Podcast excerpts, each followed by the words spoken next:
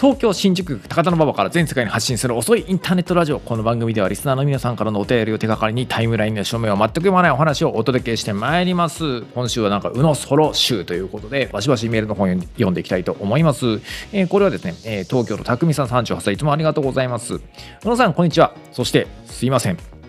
私は勝手に宇野さんは背が低いと思っていました。この前、宇野さんの身長が180センチ以上あると聞き、その高さに純粋に驚いてしまいました。一般男性の平均身長よりも10センチ高い視線からだと、世界がどのように見えるのかを教えてほしいです。また、背が高くて良いこと悪いことがあったら知りたいです。思い込みの勘違いすみませんでした。あのね、これ結構猫背気味なせいかなんか、あんまりね、身長高いと思われないんだよね。ずっと小柄な人だと思ってましたっていう風に結構いわゆるそれなりに結構写真とか出回ってると思うしさあの『スッキリ』とか出た時にさなんか全然僕の高さとかさ証明されてたと思うんだよね。加藤さんとかよりさ全然高いからさ。でもでもなんかそう思われないんだよね。むしろ問いたい。なぜ人は宇野に怖がらないイメージを抱きがちなのか。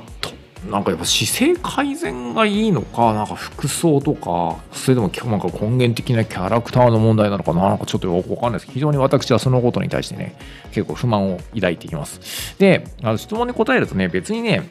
10センチ高いからといって世界の見方は変わらないですよ。というよりも多分高校くらいからもうこの身長なので高1高2ぐらいからこの身長なのでもう分かんないんですよねなんかねあのもうちょっと低い状態のことで。良いことはあんまり思いつかないんだけど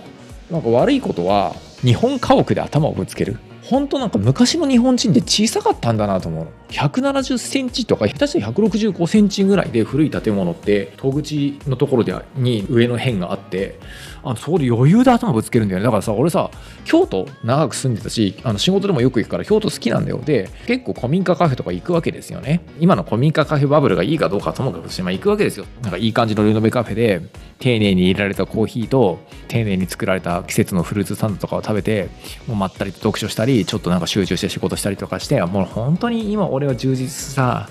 なんか人生を送ってるなと時間を送ってるなと。東京ではねまだ愚民大衆がね消耗しまくってる中に俺は本当に同じようにデスクワークをしていても素晴らしい時間を過ごしたと思ってめっちゃ満たされた気持ちで店を出ようとした瞬間にガツンみたいなことすごいあるんですよ。なんかもう一瞬でなんかむしろちょっと俺がそんなこと思ってたなんか俺がテンパツを食らったかのような まあそんな気分になるような出来事は今まで結構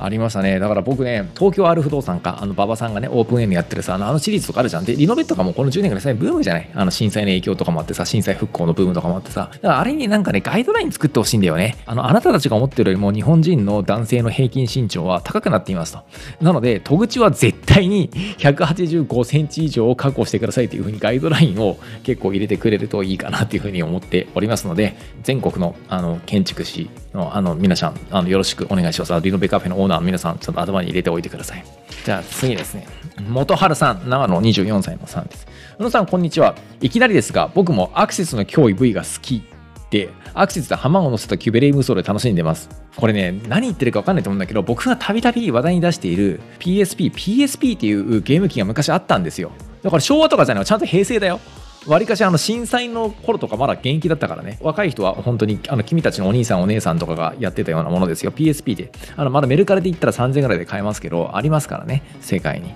えーでその PSP というゲームになんか信長の野望をガンダムの世界に置き換えたようなギレンの野望というゲームがあって僕はそれの大ファンなんですよまあそのギレンの野望を時々未だに引っ張り出してやってるんだけどまあ彼もそのギレンの野望の最高傑作と言われてるのが PSP のアクセスの脅威 V っていうゲームでまあ、それを未だにやってるって話ですね。10年前のゲームですけど。アクセスで浜を乗せたキュベレム層で楽しんでいます。これね、自分がなんかエウーゴとかティターンズとかアクシスとかいろんな勢力を自分の軍にできて、アクシスを選んだら自分はハマンカーンになってザビキの支配で地球圏を統一していくために頑張るみたいなそういうストーリーになってくるんですよ。なので彼はザビキの地の支配を地球圏にもたらそうとしてるってことですね。はい。というのも楽しんでいました。最近飽きてきました。なのでそろそろ社会に出てみようかなと思ってるんですが、今の日本は僕みたいな中途半端なやつを抱えておくだけの余裕がないらしく軽く絶望しています。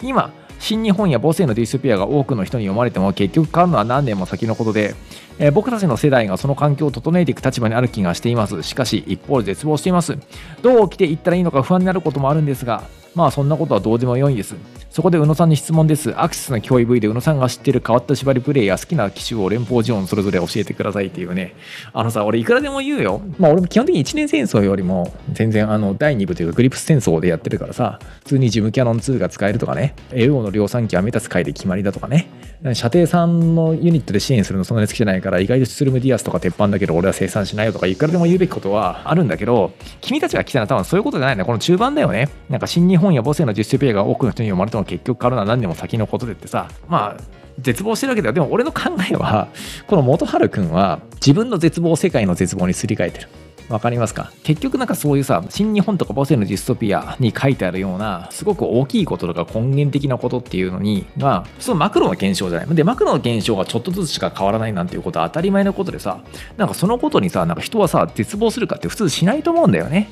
いや、だって考えてみて、なんかさ、第3次世界大戦起こる起こるって言われてさ70年とか80年起こってないって結構すごいことだと思うんだよ。でもそれってなんか逆に言うと70年80年経たないと分かんないじゃん。だから大きい変化ってなんかさ長いスパンで考えないとそもそも意味がないことなんだよね。だからあなたは結構意味のないことに絶望してるんですよ。でなんで意味がないことで絶望するかっていうとそれは自分の人生に絶望してるからだよ。あの俺思うんだよ。本の音インターネット書いた理由の一つもそうなんだけどさでかい話好きなやつってでかいやつに話に投資してるやつが多いのね。だからツイッターのアイコンとかでよくさ、なんかさ、何々党絶対許さんみたいなこと政治的な人とかわって書いてるやつってさ、かなりの確率で自分のさ、なんか等身大の生活がうまくいってないやつじゃない。なんか友達がいなくて孤立してるとかさ、職場でなんか怒られキャラになってるとかさ、そういうやつがすごい多いと思うのね。もう経験上、僕も実際多かったよ、そういうやつがさ。逆にさ、なんか半径5メートルのことしか分かんなくてさ、なんかタリバンって何みたいなやつとかもそそれはすごい困ったものじゃんって、そんなやつらがワイドショーに騙されてさ、なんか変なとこに投票したりとかさ、ワクチン電話流したりするわけじゃん。だから僕はなんか半径5メートルのことと、なんか天下国家のこととか歴史上の出来事とどう結びつけるかってことをすごい考えて本書いてるんだよね。なので、あのまずね、このね、あの長野くんはね、なんかね、まあ、ザビ家最高もすごい大事なことだと思うよ。ハマーン・カーンってやっぱり悪役だけどすごい愛されてるじゃん。なんかだからハマーンにみんな幸せになってほしいっていうのはさ、ガンダムファンにとって結構共通の願いだと思うんだよね。だからすごい頑張ってほしいんだけれど、それと同じぐらいね、なんかね、自分のね、半径5メートルをどうしたらいいかってことをしっかり考える。そのことと、なんかすごい新日本や母性のディスプレイを読んでくれてるっていう、そういう大きいことを考えて、正しく絶望できる自分っていうのをうまく結びつける努力っていうのをね、してもらえるといいかなと思います。でもそれって結構ね、20代半ばぐらいのね、君ぐらいの年の人がぶつかりやすい疑問でね、まあ、そこをしっかりと、なんかあの悩むこと自体に結構意味があると思うから、そこをしっかりクリアしていくと結構いい年の取り方ができるんじゃないかなと僕は思います。はい